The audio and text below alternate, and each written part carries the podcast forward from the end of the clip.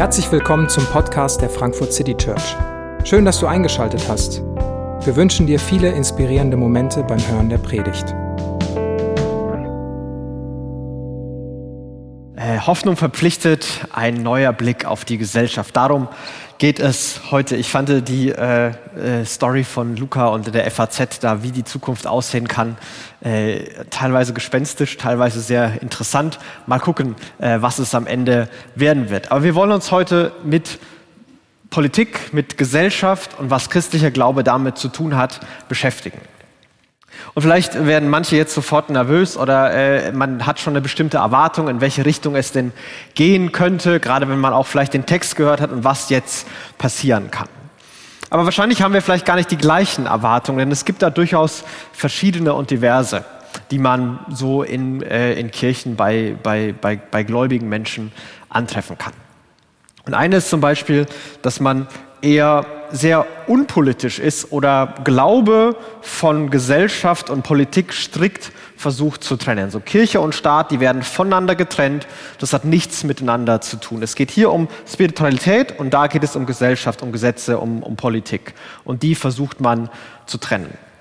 Und das ist äh, zum Teil äh, löblich und zum Teil ist es daraus gewachsen, dass äh, da, wo sich äh, Kirche oder Religion besonders politisch engagiert hat oder mit politischer Macht verschmolzen ist, ganz viel Unrecht und Unheil passiert ist und deshalb wird es jetzt strikt getrennt.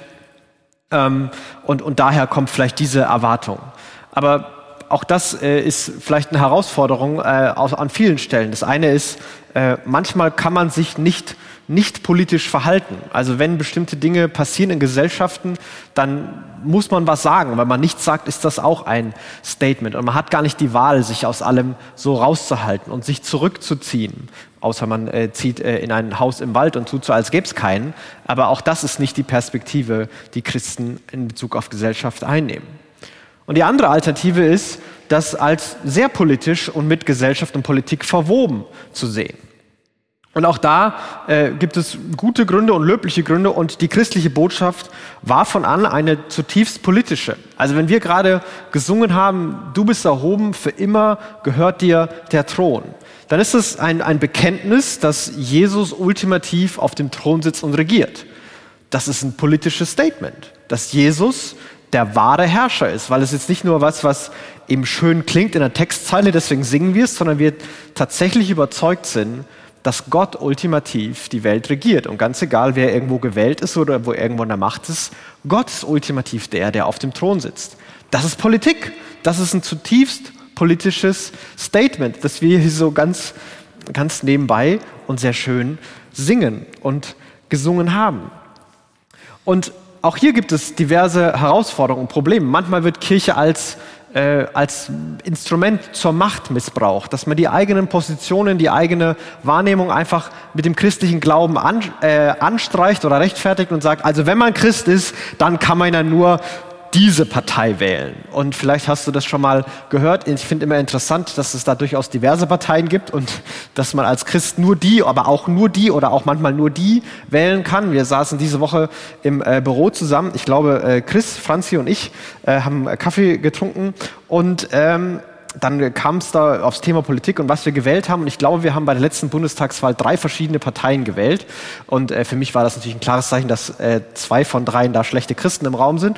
Aber nein, natürlich nicht. Also es kann durchaus auseinandergehen. Und es ist nicht so, dass man eben sagen kann, okay, hier, weil man Christ ist, muss es diese Partei geben und muss das gewählt werden. Es gibt da verschiedene Vorstellungen, es gibt da wirre Vorstellungen, es gibt da auch vielleicht Ängste, die da sind. Und die sind alle irgendwie hier im Raum und die schwimmen darum. Aber wir wollen versuchen, einmal einen Blick zu werfen, welchen Weg Petrus hier aufmacht, wenn es um Staat und wenn es um Gesellschaft geht. Und was er bisher schon mehrfach betont hat, was auch jetzt wieder vorkommen wird, ist, dass christlicher Glaube eine zutiefst politisch-gesellschaftliche Dimension hat. Jesus ist Herr Jesus ist der, der auf dem Thron sitzt. Jesus ist der, der ultimativ regiert. Jesus ist der wahre Kaiser, hieß es vielleicht für Leute damals. Für uns heißt es, Jesus ist der wahre Bundeskanzler, Bundespräsident, der, der ultimativ regiert, der, der die letzte Autorität ist. Christen sind das Volk Gottes, eine heilige Nation. In unserem Pass steht nicht mehr äh, Römer oder Galatier oder eben Deutscher, sondern in unserem Pass steht Christ oder eben Christin. Da, da steht eine neue Volkszugehörigkeit und wir sind eine andere Nation geworden. Und daraus heraus wächst eine, eine neue Perspektive und ein neues Verhalten, das zutiefst von Hoffnung geprägt sein soll. Eine kurze Wiederholung, was bisher so geschah und wie die Argumentation von Petrus bisher aussah. Und er spricht die Christen als Auserwählte, als Erwählte, als herausgesuchte Fremde an. Was in sich schon ein bisschen komisch zusammenpasst. Aber indem sie von Gott ausersehen wurden, indem Gott sie gerufen hat, Teil seines Volks zu sein, zu ihm zu gehören, sich ihm zu unterstellen, sind sie Fremde in ihrem eigenen Dorf, in ihrem eigenen Land geworden, weil sie jetzt einen anderen Herrn haben, weil sie nach anderen Werten leben. Sie haben ein neues Leben angefangen und richten sich nach neuen Maßstäben. Und sie werden nicht mehr verstanden, sie passen irgendwie nicht mehr so ganz dazu. Sie wurden aus, ausgelacht, sie wurden unterdrückt und mussten manches erleiden, weil sie jetzt fremd waren in ihrem eigenen Land. Aber sie sollten da nicht rausgehen und nicht verschwinden, sondern sie sollten die Hoffnung, die ihr Glaube gebracht hat, dort vor Ort leben. Die Hoffnung, dass Jesus von den Toten auferstanden ist, dass der, der die Welt regiert, Tod und Vergänglichkeit besiegt hat und dass er an einer neuen Welt arbeitet und wir Teil daran sind und wir für immer und ewig mit ihm leben und dass ein makelloses und unvergängliches Erbe mit diesem Jesus auf uns warten wird. Und diese Hoffnung ist eine Verpflichtung, mit der wir in die Welt gehen. Sie ist nicht nur was, was wir persönlich haben, okay, ich habe Hoffnung, cool und ich kann jetzt hoffnungsvoll meinen Alltag gestalten, sondern Petrus sagt, Gott hat von Anfang an etwas getan. Er hat sich von Anfang an auf die Welt zubewegt und dafür hat er ein Volk gerufen. Dafür hat er Menschen auszusehen, die da mitmachen, die ihn repräsentieren. Und das war erst Israel und das seid jetzt ihr. Und er sagt, ihr sollt ein, ein königliches Priestertum sein. Ihr sollt Menschen sein, die mich kennen und mich repräsentieren. Die, die Leuten von, von mir berichten und die an denen Leuten deutlich wird, wo Leute sehen, wer ich bin und was ich tue. Und die Hoffnung, die ich euch gebe, die soll einen Alltag so prägen, dass andere das sehen und sich dadurch mich kennenlernen. Und aus dieser Berufung folgt auch eine Berufung für Gesellschaft und staatliches Leben. Und damit kommen wir dann zum zweiten Kapitel und beginnen ab Vers 11. Und er sagt, liebe Freunde, ihr seid nur Gäste und Fremde in dieser Welt. Wieder diese Erinnerung der Identität. Ihr gehört nicht mehr ganz dazu und trotzdem seid ihr noch da. Und deshalb ermahne ich euch, den selbstsüchtigen Wünschen der menschlichen Natur nicht nachzugeben, denn sie führen Krieg gegen eure Seelen. Das ist diese Erinnerung, das hat er davor schon ein paar Stellen ausgearbeitet, diese Erinnerung, dieses, diesen neuen Lebensweg zu gehen. Es geht nicht mehr darum, was ihr wollt und wie ihr euch euer Leben vorstellt, welche Anerkennung ihr braucht, welche Sicherheit ihr erwartet, nach welchem Komfort ihr euch sehnt oder welche Macht ihr glaubt zu brauchen. Es geht darum, dass ihr eure Seelen auf Jesus ausrichtet. Denn wenn ihr euren Begierden folgt, euren eigenen Wünschen folgt, dem, was ihr euch vorstellt, dann wird es eure Seelen ultimativ leer lassen. Das ist Krieg gegen eure eigenen Seelen. Und das ist eine radikal andere Vorstellung, als die, die es damals gab und genauso heute. Wir würden sagen, was erfüllt deine Seele? Naja, indem du deinen Wünschen, deinen Sehnsüchten, dem, was tief in dir ist, nachgehst und folgst und dein Ding machst, dann erfüllst du deine Seele. Aber wieder und wieder erleben wir, dass es doch die Leere nicht ganz vertreibt, dass die Leere da bleibt und vielleicht manchmal sogar größer oder tiefer wird. Und so ist auch hier die Erinnerung, hey, ihr habt ein neues Leben. Eure Seelen sind dafür gemacht, dass ihr dieser Berufung folgt, diese Hoffnung in alle Ecken der Welt zu bringen, da wo sie nicht ist. Ihr seid dafür gemacht, Gott zu kennen und andere zu lieben und anderen Gott vorzustellen. Das ist eure Berufung. Und das wird am, im nächsten Vers nochmal deutlicher. Ihr lebt unter Menschen, die Gott nicht kennen. Führt darum ein vorbildliches Leben. Sie mögen euch zwar verleumden und als Übeltäter hinstellen, doch wenn sie all das Gute sehen, das ihr tut, dann lassen sie sich vielleicht eines Besseren belehren und werden das dann zur Ehre Gottes auch anerkennen, wenn der Tag des Gerichts Rechenschaft von ihnen fordert. Wenn er am Tag des Gerichts Rechenschaft von ihnen fordert. Ihr lebt unter Menschen, die Gott nicht kennen, führt darum ein vorbildliches Leben. Er beschreibt den Zustand und die tiefste Wahrheit der Gesellschaft, die um die Leute rum war. Ihr lebt in einer Gesellschaft, die Gott nicht kennt. Das beschreibt er als das, die, die, die Kernfrage, das, die Kernproblematik ja, fast. Er redet nicht darüber, dass es da Korruption gibt, dass es da äh, unmoralisches Verhalten gibt, dass es Lug und Betrug und alles Mögliche geben mag, sondern er redet darüber, diese Gesellschaft, die all diese Probleme auch hat, und Petrus weiß das und redet auch darüber, im tiefsten Kern, sie, sie kennen Gott nicht. Und deshalb führt ein vorbildliches Leben. Er sagt nicht, und deshalb zieht euch zurück und haltet euch möglichst aus allem raus. Die Leute kennen Gott nicht, die leben komisch, haltet euch raus. Zieht euch zurück, so gut ihr könnt, und geht nur beim christlichen Bäcker kaufen. Und auf der anderen Seite sagt er auch nicht, und deswegen übernehmt den Laden, tut alles dafür, dass ihr Einfluss bekommt, dass ihr Macht bekommt, sorgt dafür, dass eure Gesetze gepusht werden und dass ihr Leute zwingen könnt, nach euren Vorstellungen zu leben. Nein, er sagt, und deshalb für dein vorbildliches Leben. Weder Rückzug noch, noch Revolution, sondern führt ein vorbildliches Leben. Und dann lassen sich die, die euch verleumden, vielleicht sogar eines Besseren belehren. Was soll die Leute überzeugen? Die kennen Gott nicht. Und was soll sie überzeugen, dass es doch Gott gibt? Das vorbildliche Leben. Er benennt hier nicht die Argumente, die man vielleicht liefern könnte, warum es Sinn macht, an Gott zu glauben, welche Argumente es dafür gibt und, und, und wie das alles aus einer christlichen Perspektive doch alles zu erklären wäre. Das macht er auch. Das heißt nicht, dass man aber jetzt alles nur noch in Unsinn redet und Wahrheit nicht mehr wichtig ist.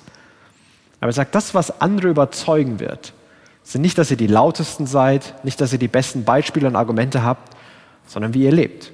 Wie ihr lebt, das mit Menschen überzeugen, auch wenn sie euch verleumden. Und vielleicht sah das damals ungefähr so aus. Also die, die frühe Kirche oder die, die frühen Christen waren unter anderem dafür bekannt, dass sie äh, mit, ihrem, mit ihrem Geld und ihren Ressourcen sehr großzügig waren, aber mit ihren Körpern und ihrer Sexualität sehr geizig waren. Und das war genau das Gegenteil zu dem, was in der Gesellschaft so war. Der, der gemeine griechisch-römisch geprägte Mensch hat äh, seinen Körper mit allen geteilt, ob das äh, über Tempelkulte oder Feste oder sonst was war, und sein Geld mit niemanden. Und die Christen haben es genau andersrum gemacht. Die haben ihr Geld mit allen geteilt, aber ihren Körper mit fast niemanden, nämlich nur mit der eigenen Frau oder dem eigenen Mann.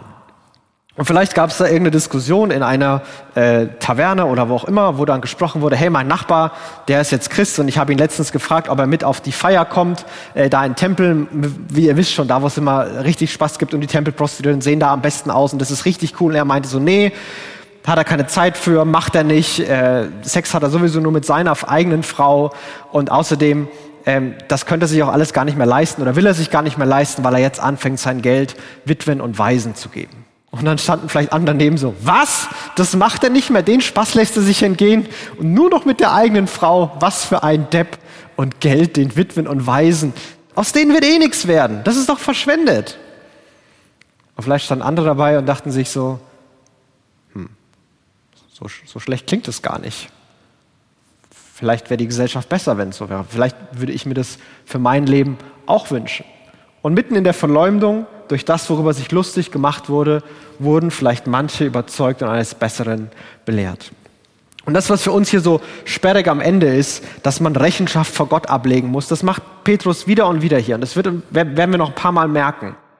Denn er hat immer wieder diese Perspektive, Gott ist die letzte Autorität. Und auch wenn die sich lustig machen, auch wenn die euch verleumden, ihr müsst nicht das alles richtig stellen und in der öffentlichen Meinung richtig dastehen. Weil der, der letztlich das Urteil spricht, der, der letztlich alles entscheidet, wird Gott selbst sein. Und vor dem sind auch die verantwortlich, die sich über euch lustig machen und euch verleumden. Und weil Gott regiert, ordnet euch um des Herrn willen allen Institutionen unter, die in dieser Welt Macht ausüben.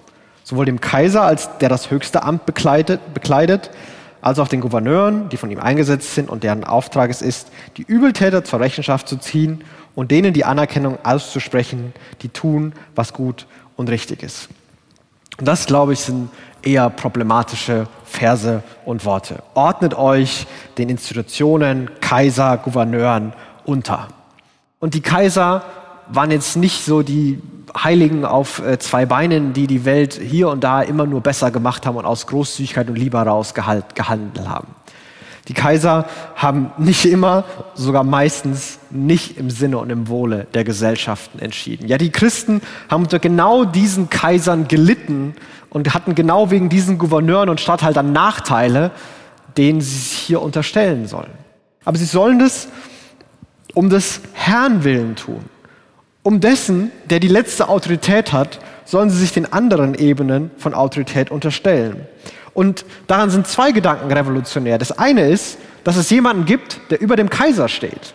Dass es jemanden gibt, dem der Kaiser antworten muss. Das ist lächerlich. Der Kaiser hat die Welt beherrscht. Aber es gibt einen, der drüber steht.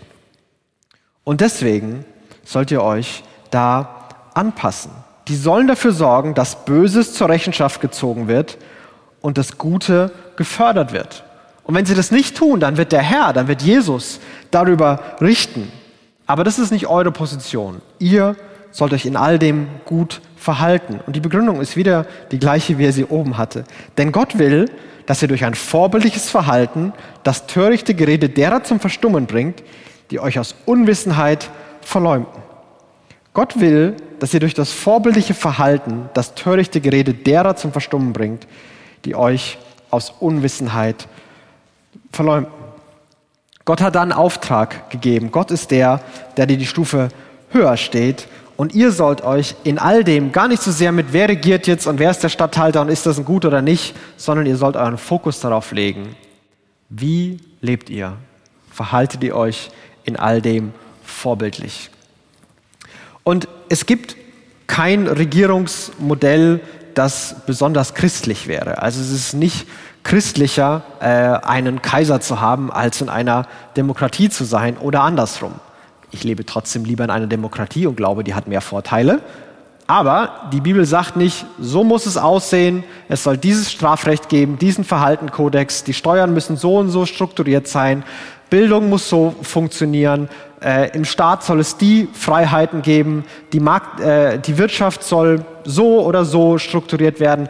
All das ist gar nicht so entscheidend. All das kann man auf verschiedene Arten, auf diverse Weisen tun und machen. Und die eine ist besser und die andere ist schlechter, aber da gibt es keine zutiefst christliche. Und da hat wahrscheinlich jeder von uns auch eine, eine Meinung. Und die Meinung, die wir da haben, die hat mit unserer Prägung zu tun, wie wir aufgewachsen sind, mit unserer Geschichte zu tun, was wir so erlebt haben, mit unserer Persönlichkeit zu tun, was uns einfach als Person mehr anspricht und was uns als Person wichtiger ist. Aber diese verschiedenen Faktoren, die sollen da gar nicht so sehr in den Fokus gerichtet werden. Macht euch darum nicht so viel Gedanken. Lasst die das machen, macht da mit, aber lebt vorbildlich. Und das hat nicht geheißen, dass die Christen alles mitgemacht haben. Das hat geheißen, dass sie ihre Steuern gezahlt haben, aber den Kaiser nicht angebetet haben. Und dafür haben sie Probleme gekriegt. Sie, haben, sie wurden verleumdet dafür, hey, die beten den Kaiser nicht an, die, kümmern, die zahlen zwar Steuern, aber geben auch noch Geld den Armen. Und äh, die, die bleiben treu und die haben monogame Ehen. Die sind komisch, die mag ich nicht. Die stören unsere Gesellschaft. Die sind nicht spaßig genug. Wir, wir wollen andere Nachbarn haben. Und vielleicht haben manche so gedacht, andere sollten aber überzeugt werden durch das vorbildliche Verhalten. Und dieses Verhalten wird immer mit einer einzigen Sache begründet. Und diese Begründung dafür ist, weil Gott selbst so ist, weil Jesus selbst so gelebt hat. Die Begründung ist nicht, weil es dir damit besser geht, weil es mehr Sinn macht, weil es den anderen damit besser geht, weil so die Welt verbessert wird. Auch wenn das hier und da sein mag. Die Begründung, bereit sein zu leiden, Verantwortung im Alltag zu übernehmen, vorbildlich zu leben, auch wenn andere einen auslachen und den Maßstäben Gottes treu zu bleiben, auch wenn sie nur auf Unverständnis und Nachteile stoßen. Weil Gott so ist, weil Gott so gehandelt hat und weil wir Gott repräsentieren sollen. Sie sollen von ihrer, ihrer Unwissenheit überzeugt werden. Sie sollen statt Unwissende, sollen sie Wissende werden. Ja, was sollen sie denn wissen? Ja, sie sollen Wissen über Gott sammeln. Sie sollen Gott kennenlernen. Und das geht durch euer Verhalten. Wenn man in dem Brief weiterliest, dann macht er die gleiche Logik mit zwei weiteren Kategorien. Er macht es mit Sklaven und Herren. Dass, dass Sklaven weiterhin ihren Herren gute Dienste leisten sollen, auch wenn die Herren sie während ihrem Glauben benachteiligen. Und wenn wir da über Sklaverei denken, dann ist, glaube ich, manchmal Arbeitswelt ein besserer Kontext als ähm, Kolonialismus. Weil damals waren ähm, von Großgrundbesitzern, die das verwaltet haben, die Geschäftsführer waren, waren Sklaven. Manche Leute sind freiwillig Sklaven geworden. Ähm, Lehrer waren Sklaven, Köche waren Sklaven, Bedienstete im Haus waren Sklaven, die verschiedensten Leute waren Sklaven. Man war auch irgendwann nicht mehr Sklave, wenn man seine Zeit getan hatte. Er sagt, selbst wenn eure Herren euch schlecht behandeln, weil ihr Christ geworden seid, sollt ihr weiterhin den ihr Grundstück gut verwalten ihren Kindern weiterhin Mathe richtig beibringen und nicht auf einmal erklären, dass 2 plus 2 5 ist. Und ihr sollt, wenn ihr im Haus sauber macht, nicht irgendeinen stinkenden Fisch unterm Bett verstecken, sondern macht das ordentlich. Denn wenn sie euch verleumden und vernachteilen, dann sollen sie trotzdem euer vorbildliches Verhalten sehen und ihr sollt Gott repräsentieren. Warum? Weil Gott so ist. Und er macht es genauso mit Ehe, denn dort gab es anscheinend viele Frauen, die zum Glauben gekommen sind, deren Männer aber nicht zum Glauben gekommen sind. Und er ermutigt diese Frauen, lebt vorbildlich, lebt gottgemäß und ehrt weiterhin eure Männer, begegnet ihnen weiterhin mit Respekt und Liebe. Und vielleicht lassen sie sich überzeugen und vielleicht erkennen sie daran auch Gott. Und übrigens, wenn die Männer das auch sind, dann behandelt eure Frauen gefälligst als Gegenüber, denn sonst wird, sonst wird Gott nicht mehr auf eure Gebete reagieren. Auch das ist eine komplett neue Idee und viel zu fortschrittlich für die damalige Zeit. Aber trotzdem behauptet es oder befordert das Petrus hier so krass ein. Und die Logik ist immer die gleiche. Seid vorbildlich, selbst wenn es euch Schwierigkeiten bereitet, weil Gott selbst so gelebt hat, weil das der Weg war, den Jesus gegangen ist. Ihr seid freie Menschen, doch missbraucht eure Freiheit nicht als Deckmantel für das Böse, sondern zeigt durch die Art und Weise, wie ihr mit Freiheit umgeht, dass ihr Diener Gottes seid. Ihr seid freie Menschen. Aber missbraucht die Freiheit nicht für Böses, sondern seid Diener oder wörtlich Sklaven Gottes. Ihr seid frei, aber seid freiwillig Diener. Missbraucht es nicht, um das Böse zu tun. Missbraucht es nicht, um eure eigenen Wünsche irgendwie christlich anzustreichen und im Namen von Gott euer Ding zu machen sondern zeigt euch als wahre Diener Gottes. Und wenn man da so ein bisschen aus der Vogelperspektive historisch auf die, auf die erste Christenheit schaut, dann kann man sagen, dass die, die Christen ähm, im gesamten römischen Reich, auch wenn die verschieden geprägt waren und verschiedene Schwerpunkte und kulturelle Ausprägungen hatten, die waren für fünf Dinge bekannt, die sie alle gemeinsam hatten. Dafür haben sich alle Christen in der gesamten frühen Welt, auch in Nordafrika oder in, in Asien, eingesetzt.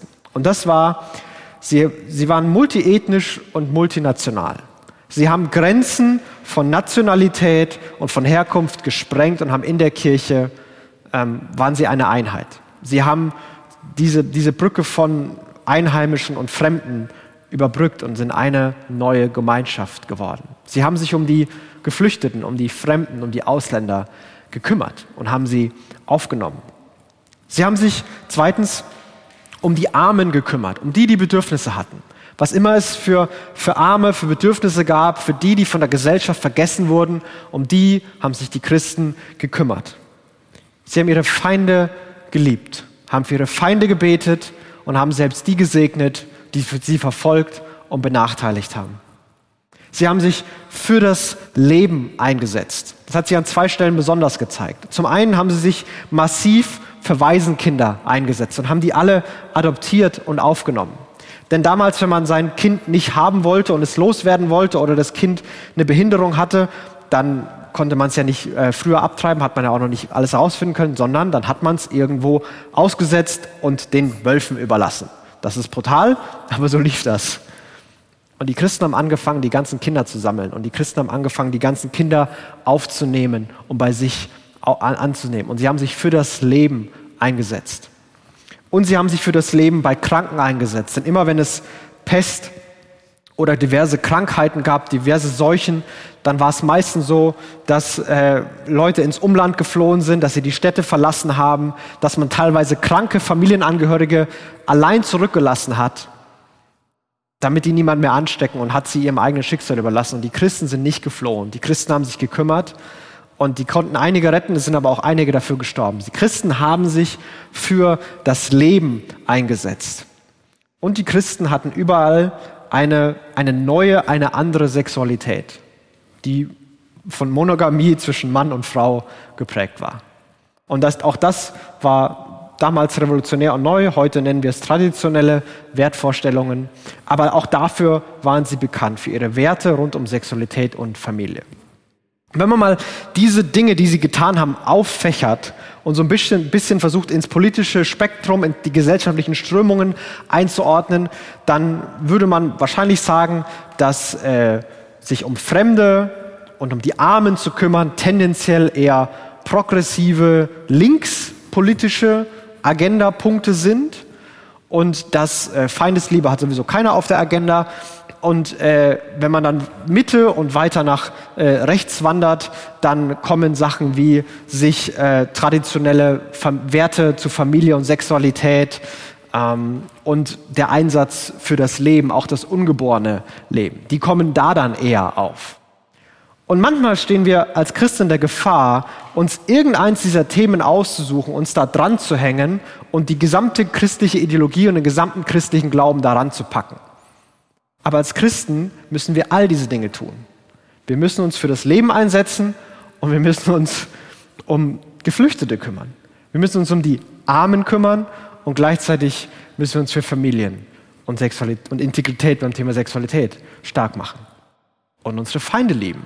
Sich nicht in dieser Polarisierung aufgehen lassen, nicht gegen die anderen kämpfen, die anderen zum Feind machen, sondern mitten in all dem einen anderen Weg gehen. Eine andere Art zu leben. Einen neuen Weg, der Jesus entspricht.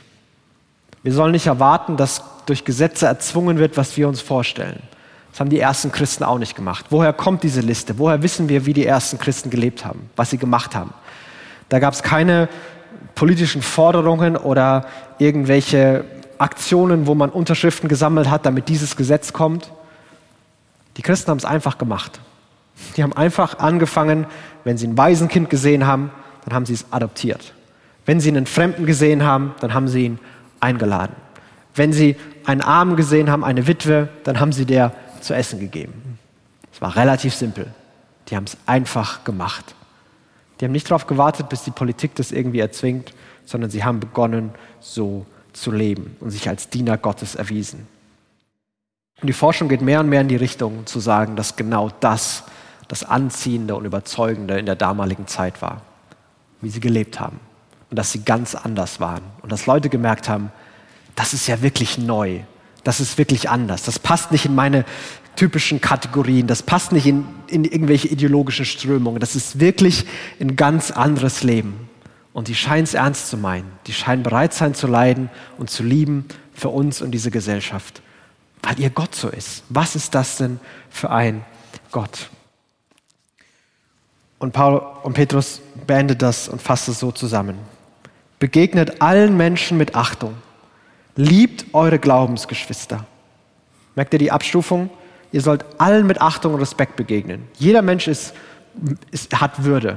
Ganz egal, ob er politisch deiner Meinung ist oder politisch dein Feind ist. Ob du glaubst, dass er Ursache des Problems ist oder glaubst, dass er die Lösung des Problems ist sollst jedem Menschen mit Achtung begegnen, ganz egal, welche Partei er wählt, ganz egal, wo er auf dem Spektrum steht. Begegnet allen mit, mit Menschen mit Achtung, aber liebt eure Glaubensgeschwister.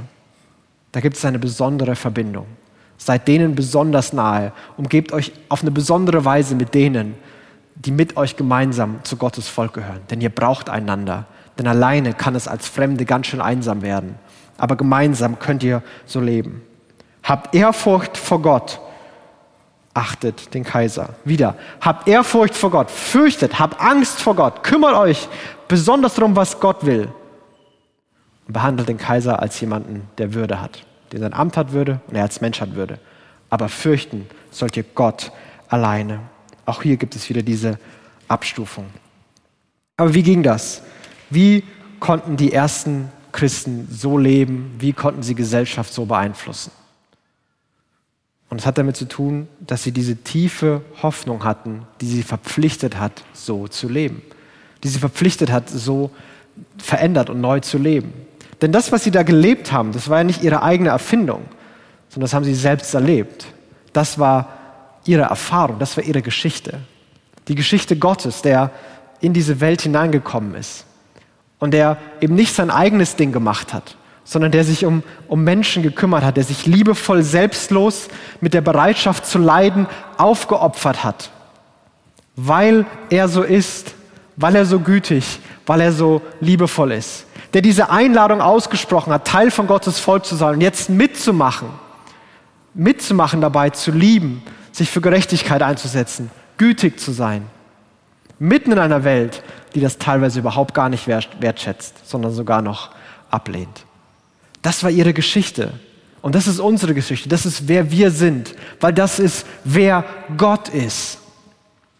Und das hat er ultimativ daran gezeigt, dass er auf diese Welt gekommen ist und sein Leben gegeben hat. Er war bereit zu leiden, weil er so ist, weil er so liebevoll ist. Er hat sein Blut vergossen, sein Leib wurde gebrochen, sein Blut wurde vergossen, um um Sünde abzuwaschen zu befreien. Wir sind wirklich frei. Und hat mit uns einen neuen Bund geschlossen, dass wir jetzt als seine Kinder in dieser Welt leben. Geliebt, aber fremd. Mit einer großen Berufung, die die Hoffnung Gottes widerspiegelt, die aber gleichzeitig beschwerlich im Alltag zu leben ist. Und ich glaube, dass wir jeden Sonntag neu diese Erinnerung brauchen, wer unser Gott ist und dass wir eingeladen sind. Und das Abendmahl ist seine Einladung, so zu leben, wie er gelebt hat und so zu lieben, wie er uns geliebt hat, wie wir das erfahren haben. Und das wollen wir auch heute tun, wenn wir gleich Abendmahl feiern, auch wenn wir Lieder singen, damit wir in dieser Welt vorbildlich leben können und Leute durch uns in dieser Gesellschaft, in diesem Staat Gott kennenlernen. Und bevor wir Lieder singen, möchte ich ein Gebet sprechen.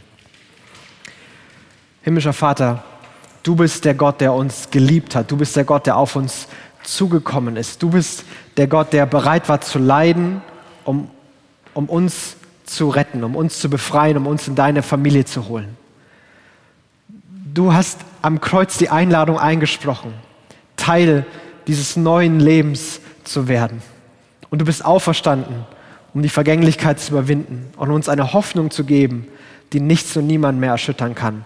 Denn du regierst und ganz egal, wie klein wir uns fühlen in diesem riesigen System, ganz egal, wie klein sich Leute in diesem riesen römischen Reich gefühlt haben, unser Alltag, unser Leben, das wir führen, hat so krasse Bedeutung, weil du es siehst und weil du der bist, der letztlich die Welt regiert.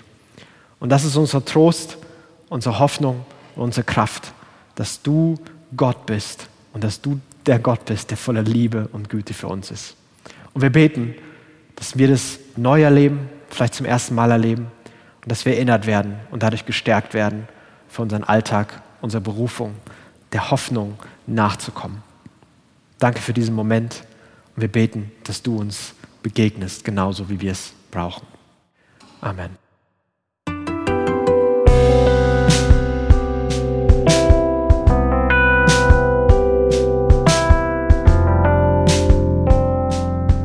Wir hoffen, die Predigt hat dich inspiriert. Wenn du uns kennenlernen möchtest, dann schau einfach mal auf unsere Homepage www.frankfurtcitychurch.de oder besuch uns in unseren Gottesdiensten. Bis dann!